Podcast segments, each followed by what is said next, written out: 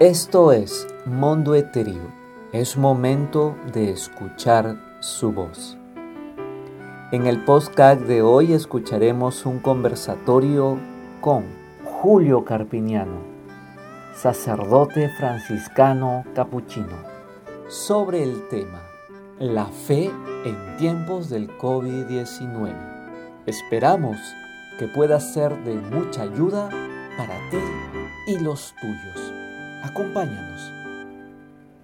Padre Julio, buenas noches, bienvenido. Buenas noches a todos, paz y bien. Me alegra mucho y acepto con alegría esta invitación. Dale la palabra de aliento que seguramente va a llenar de esperanza, de gozo el corazón de todos los que me están oyendo en esta noche. Me agrada muchísimo y responderé a vuestras inquietudes. Si me permiten, quisiera darle un poco el sentido al momento que estamos viviendo en nuestra patria y en el mundo. Este momento, sí, hay, sí en este mundo, eh, yo he meditado qué significa en la historia que estamos viviendo esta pandemia yo lo recibo como un aviso del Señor, porque todos nosotros hemos quedado un poco desconcertados. Este virus, este bicho oscuro, desconocido, que ha puesto en caque mate el mundo y también que ha hecho sufrir a mucha gente, que ha perdido seres queridos, que ha vivido también eh, en angustia. Yo sé que esta, esta experiencia ha suscitado en todos nosotros, ante todo, ante todo, el aprecio por la vida. Ahora nos damos cuenta que la vida, el valor, es el regalo más grande que hemos recibido de Dios para cumplir su santa voluntad, para hacer el bien, para amar, porque hemos nacido por un acto de amor del Señor, que desde el seno materno nos ha amado y también nos ha llamado a la existencia y lo que somos creyentes nos ha llamado a la fe. Es precisamente la fe lo que da un fundamento y sentido a nuestra historia y a nuestra vida. Me preguntaba, Señor, tú que ves que el mundo anda tristemente muy alejado de ti, ¿por qué no intervienes? ¿Por qué no vienes a decirte, a decirnos, hijos, por dónde van? Y orando me di cuenta que ese signo esta pandemia nos recuerda algo. Hijos, tomemos conciencia de que muchos valores que el mundo exalta, la belleza física, la fuerza física, los proyectos materiales y económicos, las amistades, la diversión, tienen un valor relativo, muy relativo. Ahora si nos damos cuenta de la gracia que es vivir esta, el don de la vida que Dios nos ha dado para cumplir una misión. Deben estar seguros que nuestra vida, vuestra vida, hermano querido, está en buena mano. Hay una mano providente que la conduce. No se desesperen. ¿Cuántas personas me han pedido, Señor, Padre Julio, ¿qué pensará Dios de esto? ¿Por qué no interviene Jesucristo? ¿Por qué no habla Dios? Hijos, lo digo en nombre de Jesús, Dios está hablándonos también mediante este signo para recordarnos, hermanos, ¿por dónde van? ¿Dónde han puesto su seguridad? ¿Dónde han puesto el fundamento de su vida? Fuera de Dios no hay fundamento. Estamos edificando en la arena, como dice la Escritura.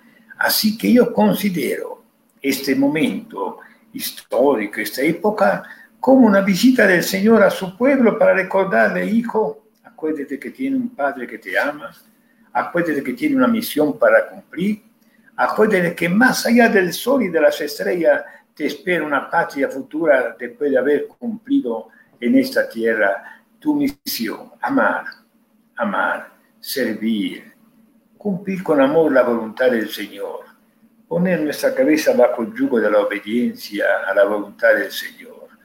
No es de severidad, Dios no castiga, no es venganza, Dios no castiga.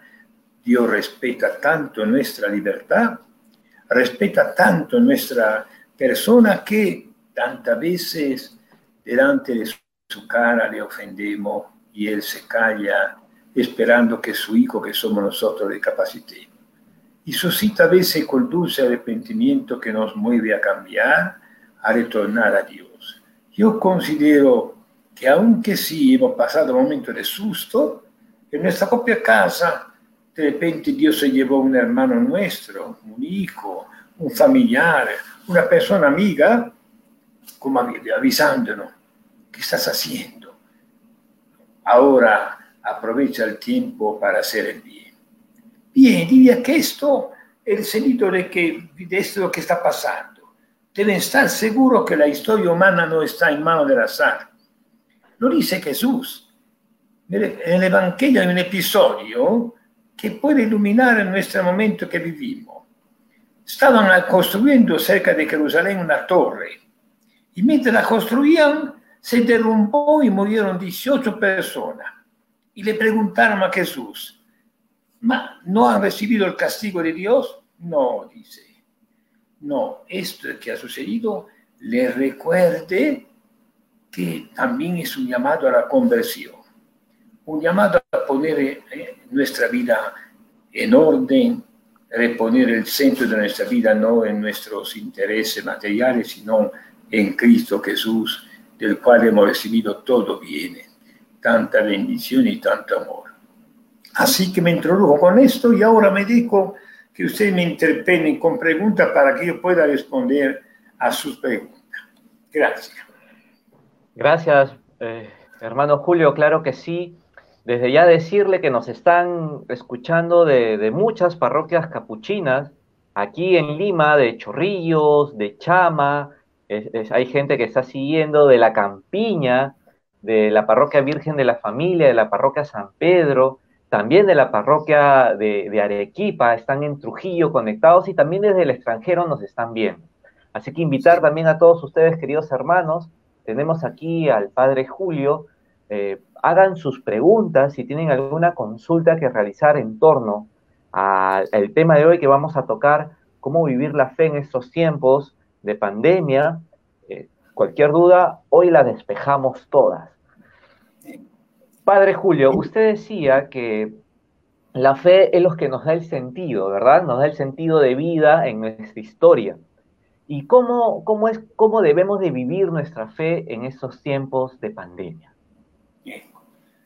Nos encontramos en, una, en un momento tan difícil porque los, los templos están cerrados, no podemos participar en la Eucaristía sacramentalmente, no podemos cantar en nuestra, nuestra iglesia como hacíamos todos los domingos y los días también de celebraciones de fiesta, y podía sentir hasta que de alguna manera nos sentimos un poco alejados del Señor. Sin embargo, sabemos que la fe, si bien es cierto que se manifiesta en, en los ritos, en las celebraciones, es ante todo una actitud interior de confianza plena en el Señor, en la certeza que la historia humana no está en manos del azar, no está en manos de, de la casualidad, no, Dios la Y esto es muy importante para todos nosotros. ¿Cómo vivir la fe? No perdamos el contacto con el Señor, ese contacto constante que se da en la oración. Ustedes, todos nosotros hemos conocemos a Jesucristo. Ha habido momentos de su vida donde fue incomprendido, fue perseguido. ¿Cómo hacía Jesús? En vez de revelarse a la voluntad del Padre, en vez de maldecir, en vez de decir, de considerar el malo aquello que le perseguían, él, como hijo, se ponía en la mano del Padre y todo lo recibía de la mano del Padre. Fíjese proprio el Evangelio que meditaba para de mañana, bellísimo Evangelio. Te alabo, Padre, porque tú has escondido tu secreto del reino a la gente dota de este mundo, aquello que se creen culto, inteligente, y la ha manifestado a la gente sencilla, aquellos que han puesto en Dios toda su confianza. Le animo, hermano, cuando se sienten solos, cuando se sienten tristes, cuando le visita a veces la hermana muerte por un amigo, una persona muy querida, que en este momento, en vez de dejarse vencer por la tristeza, invoquen al Señor. Señor, mi vida está en tu mano, gracias por la vida, permíteme todavía hacer el bien, permíteme servirte y también te doy la gracia que haya sido paciente y todavía me da la oportunidad de amarte y de cumplir tu santa voluntad. Hermano, verdaderamente yo creo que mucha gente necesitaba de este signo, que precisamente esta pandemia, un signo, un aviso de Dios, para que volvamos de nuevo a poner orden en nuestra vida, para que pongamos una escala de valores auténticas, valores que no, no, no pasan con la muerte, valores que duran por la eternidad, la confianza en Dios, el cumplimiento de su santa voluntad, la obediencia, el amor, precisamente el amor y la caridad, que son las razones por las cuales nuestra vida tiene un sentido. Habrá mucho motivo en la convivencia fraterna, comunitaria y familiar en este tiempo sea la paciencia, el servicio, la tolerancia, la humildad, la comprensión y la obediencia. Estoy seguro que todos hemos descubierto esto.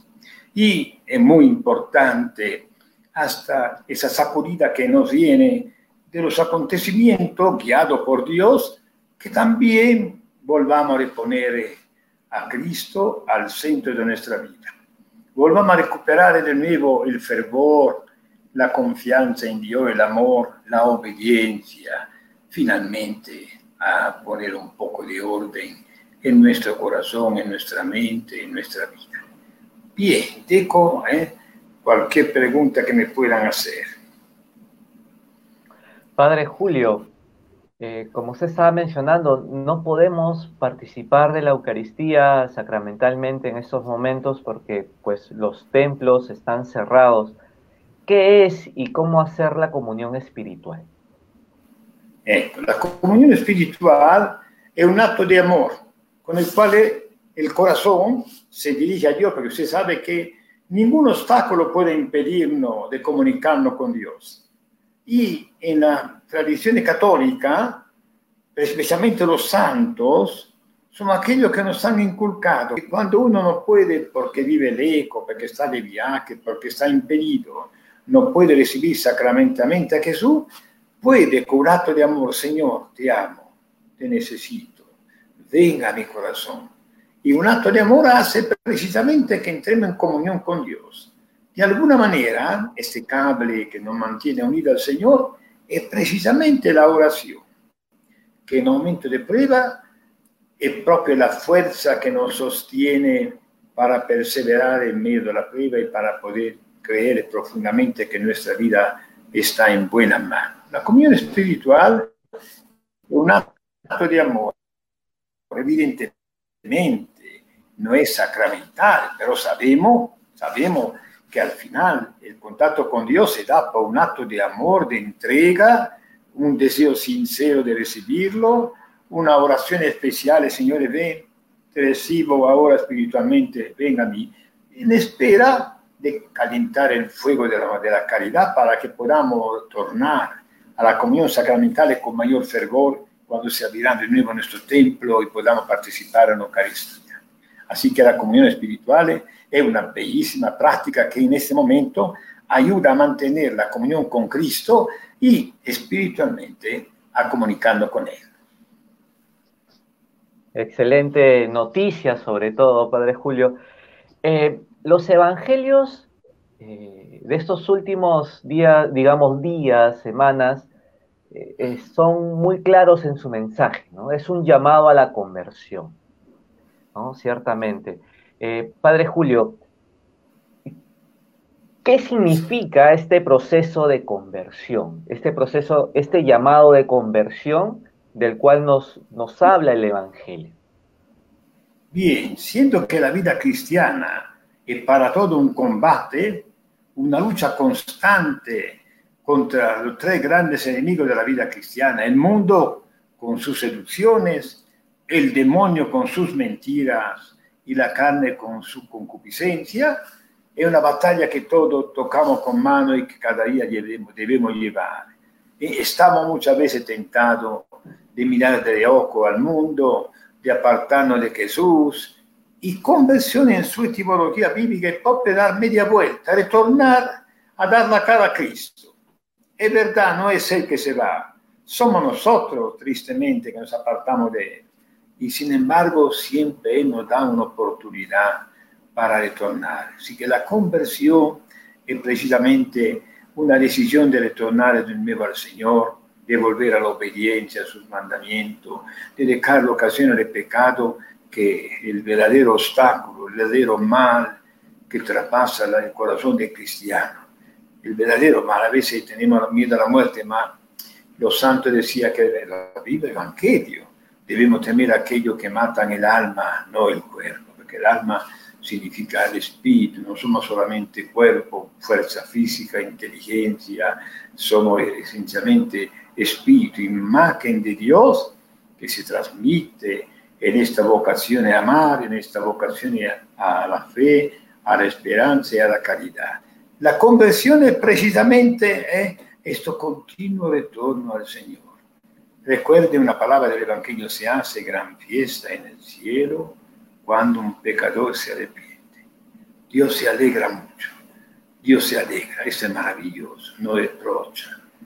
Quien nos acusa es el demonio, Dios no acusa, más bien más bien es Él que nos inspira, hijo, retorna.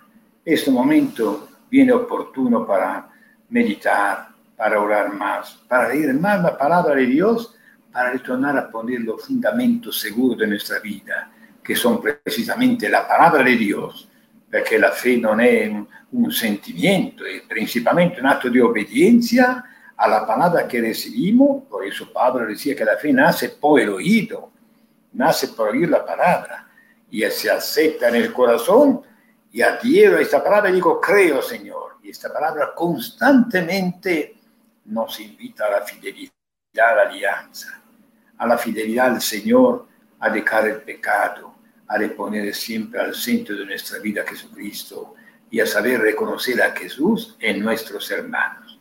Esta es la conversión verdadera, conversión a la fe a la caridad, a los hermanos y a la obediencia a la voluntad del Señor. Padre, quien le habla pues es un pecador arrepentido.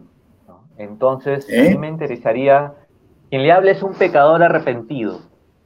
Entonces, a mí me gustaría saber qué actos de reparación podemos realizar por el mal cometido con el pecado.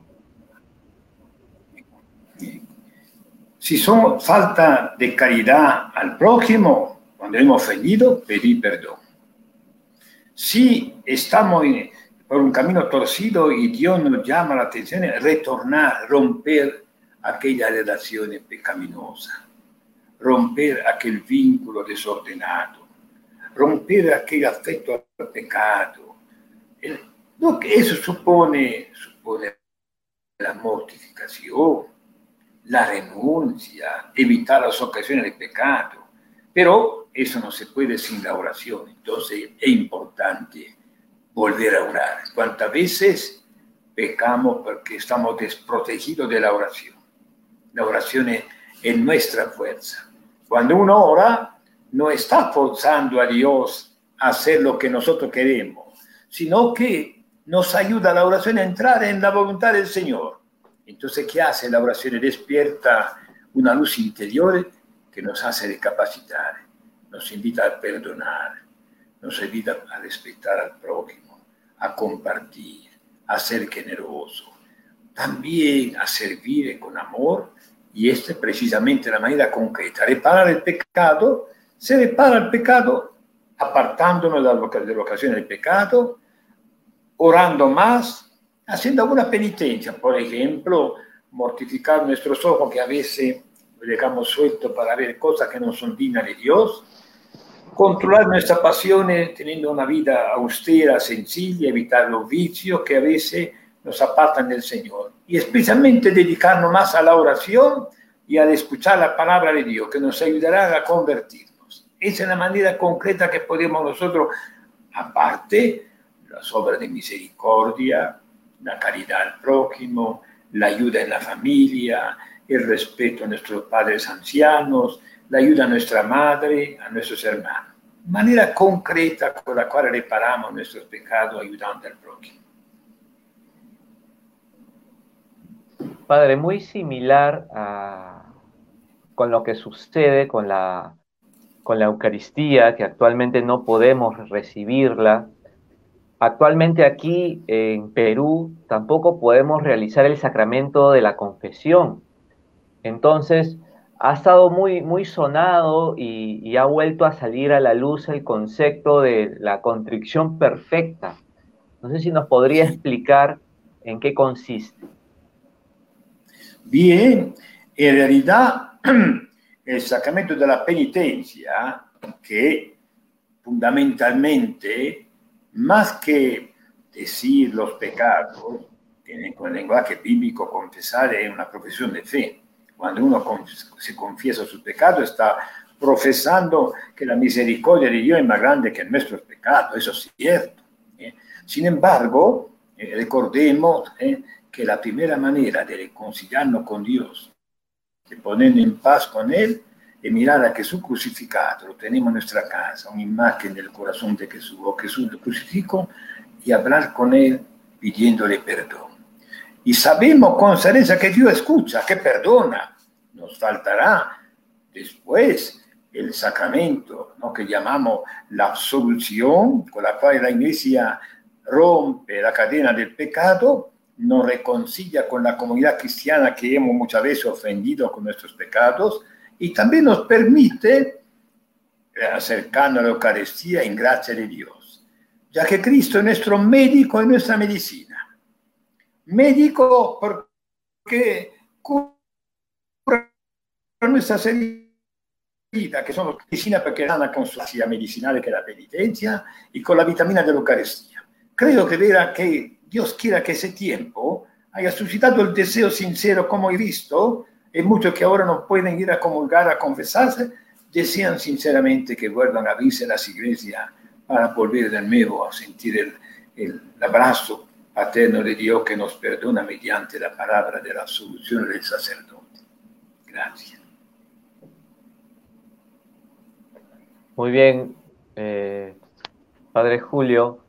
Este, hay mucha inquietud por, muchos de nuestros hermanos en la fe, laicos, que tienen esta incertidumbre por qué los templos aún siguen cerrados. Entonces, incluso hacen comparativos de que muchas empresas están abriendo y por qué no abrir los templos.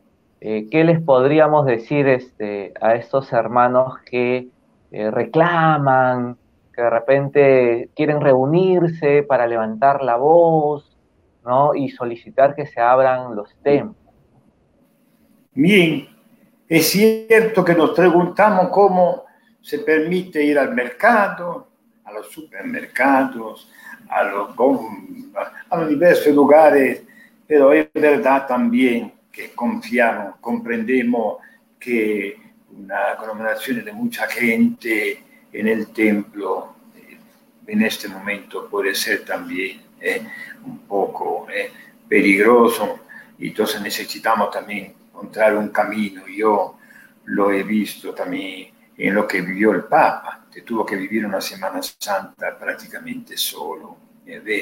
Y usted sabrá que si es verdad que anhelamos retornar a la casa de Dios para cantar las alabanzas del Señor, es también cierto que nadie puede separarnos del amor de Dios.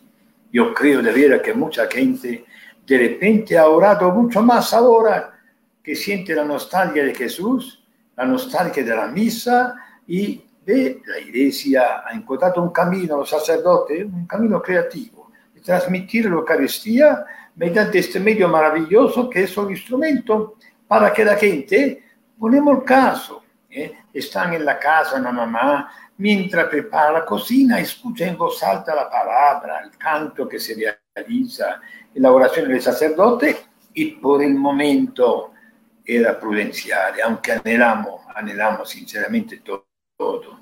Y como pastor, espero la alegría que notaba los domingos, encontrando con mucha familia, los papás con sus niños, y gente que con alegría venía a confesarse. estamos esperando que también venga este momento. ¿eh? El Señor, al menos, el deseo que suscita es ya un acto de amor. Nos conceda que pronto intervenga Dios para sanar esta enfermedad. Tenemos otra consulta, ya este, nuestros hermanos que nos están viendo de diferentes partes están realizando consultas, Padre Julio. Voy a leer una de ellas, de nuestra hermana Eva Patricia Illo Guapaya. Muy buenas noches, hermana. Buenas noches, hermanos, dice. Soy madre de dos hermosos hijos. Dios me bendice. ¿Cómo puedo transmitir a mis hijos esta gran fe que siempre me inculcaron a mí? Ellos están bautizados, oro con ellos, pero quisiera que, le, pero quisiera que lo demuestren más. Amamos a Dios. Mire, ante todo oremos, porque cuando una madre o un padre ora por sus hijos, Dios le da la palabra oportuna. Es verdad que hay un momento de la juventud donde el hijo se aparta un poco porque quiere tomar distancia, quiere encontrar él su camino. Dios respeta también, respeta nuestro camino espiritual, nuestra, nuestro defecto, nuestras dificultades, esperando el momento oportuno para después intervenir. Sin embargo, orar por los hijos, orar también en la casa, orar junto, no digo de insistir cuando digo, se resiste, pero un momento de oración en la mañana, en la noche, es muy importante y después encomendar a nuestros hijos al Señor. ¿Usted cree? Estoy seguro que los hijos que ven sus papás, su madre que ora, que le dice, hijo, sabe que Dios es bueno, nos comprende, nos perdona, no te apartes de Él, Él es nuestra fortaleza, es nuestra esperanza. Hay una manera que, de evangelizar a los hijos también, con la paciencia, con el buen ejemplo. Cuando ellos se resisten, oremos por ellos. En el momento que Dios intervendrá y los hijos recapacitarán. Estén seguros. Excelente. Ahí tenemos otra consulta. Hay muchas consultas, Padre, hoy día. Una pregunta. ¿Qué le diría eh, a esa gente que va a la misa o reza solo para quejarse de su vida? Eh, bien, es muy importante esta pregunta, hermanos. Miramos a Jesús cuando lo perseguían, cuando no lo comprendían, cuando lo despreciaban, Jesús se retiraba en oración y pedía la fuerza al Padre. Bien, no es que podamos comprender siempre todo lo que pasa en nuestra vida. Yo le aconsejo, parte de una certeza, nuestra vida, nuestra historia, gracias a Dios, está en buenas manos yo quisiera decir a todo. Es una certeza que me da serenidad. Yo le confieso que me preparo cada día al encuentro personal con Jesús, que será la sorpresa más bella de mi vida. Lo digo con profunda certeza y con profunda alegría. Quisiera decir a todo eh, que Dios los ama, porque ¿qué sucede? Nos quejamos porque a veces el enemigo nos acusa ¿Cómo te acude a Dios cuántas veces lo ofendiste? No, quien nos acusa es el diablo, no es Cristo. Cristo no acusa nunca. Cristo nos defiende delante del Padre. Le digo a todos aquellos que a veces se quejan y que no conocen bien a Dios, deberían recordar aquella palabra con la cual Felipe le dijo a Jesús un día, muéstranos al Padre. Jesús le dice, Felipe, el apóstol, quien me ve a mí, ve al Padre yo y el Padre somos uno. De manera que mirando a Jesús, mirando a Jesús, sí de vera comprendemos que Dios es Padre amoroso, paciente, misericordioso y que no debemos renegar.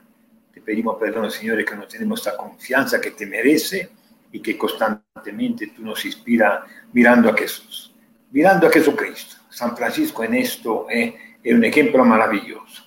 Era Jesús el pensamiento de su vida, Cristo crucificado. Y cuando sufrimos algo, acordémonos que es necesaria esta purificación, porque también hemos ofendido.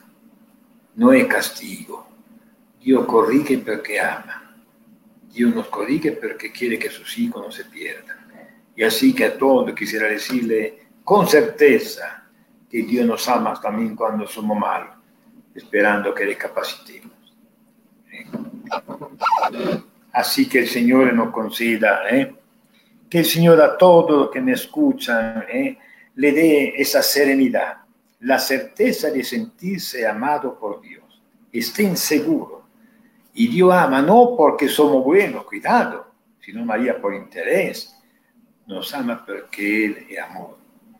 Y a mí me conmueve y quisiera decirle cuando siente un tácito reproche, porque han ofendido al Señor, bendito sea el Señor. Este reproche del Espíritu Santo que nos invita a no resignarnos al pecado, sino a levantarnos siempre. Así que un acto de amor cubre la multitud de los pecados. El acto de amor es eso, Señor, perdóname, te amo. Y Dios al instante nos abraza y nos perdona. Padre, hay, muchos momentos en la vida donde por diversas circunstancias ah, de repente nos desanimamos y entramos en, como en un estado de desierto, de aridez. ¿Cómo sobrellevar estos momentos de prueba, estos momentos de, eh, aridez espiritual? En la vida cristiana, en momentos, sí. Miren un secreto, recordar los beneficios recibidos del Señor a veces nos olvidamos y reprochamos porque ahora atravesamos un momento. Hay diversos motivos de este desierto. A veces nos parece que Jesús duerme en el barco, como en el Evangelio se dice. Y entonces los apóstoles eh, que veían que la barca se hundía, gritaron, la oración es un grito, Señor, sálvame, estoy, estoy perdido. Y Jesús interviene. Quindi viene también esta crisis para que despertemos la oración y volvamos con mayor esmero a la oración. Otra vez se vienen también de nuestras infidelidades, cuando nos sentimos la presencia del Señor y quedemos ofendidos. Señor, no te apartes de mí, Señor, te necesito. ¿Eh? Así. Pero también es parte de la vida. El desierto, el caminar a veces en momentos donde parece que Dios no habla, no se escucha, sin embargo, lo dice él, yo estaré con ustedes hasta el fin del mundo. Pidan y se les dará. Toquen a la puerta y se abrirá. Siempre Dios ¿eh?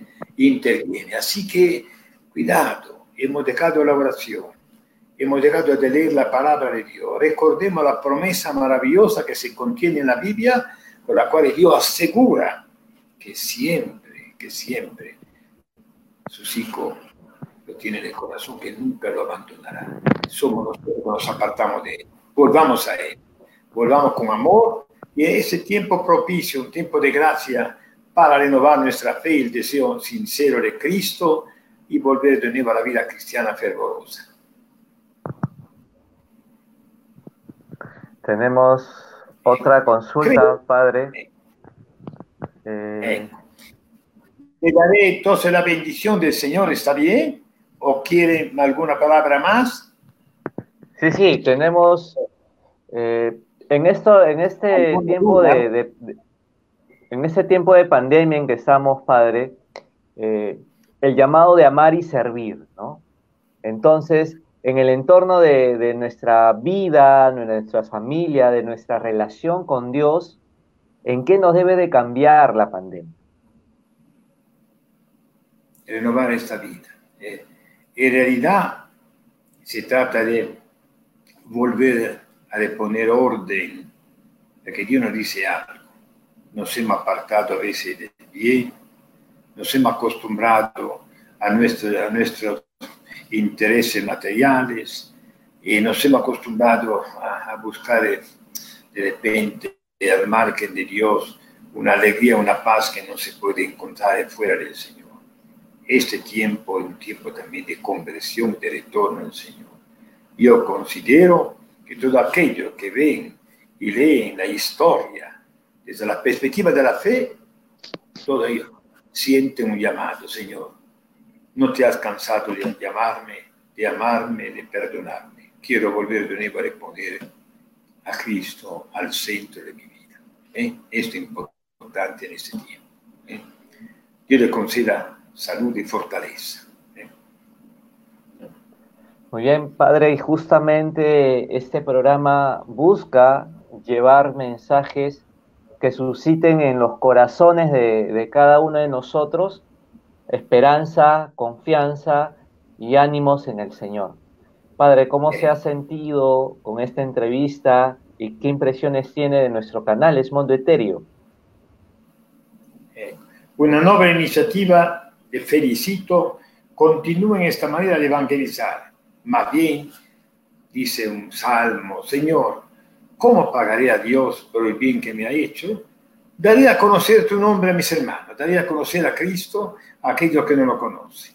Es una manera, de alguna manera, de pagar a Dios la deuda que tenemos por sus beneficios. Y esto es un camino maravilloso para que mucha gente se acerque a Dios y sepa que Dios no se ha olvidado de nosotros. ¿eh? Pero hoy, con esta visita, con esta entrevista, también una bendición especial que sabía dar nuestro Padre San Francisco a todo aquello que le pedían que el Señor lo bendijera. Dios os guarde os proteja, os defienda, os muestre su rostro, os dé la salud y la paz, que llene su corazón de su gracia, de fortaleza, de la certeza, la certeza a Dios le, gusta mucho que nosotros confiemos en Él. Ese Padre, cuando sus hijos se fían de Él, le permitimos que sea como Padre amoroso y nos trata como hijos. La bendición de Dios Todopoderoso, Padre, Hijo y Espíritu Santo, descienda sobre ustedes y permanezca para siempre. Paz y bien a todos. Te esperamos en el siguiente podcast que hablará a tu corazón. Gracias por ser parte de esta iniciativa. Es mundo etéreo. Es momento de escuchar su voz.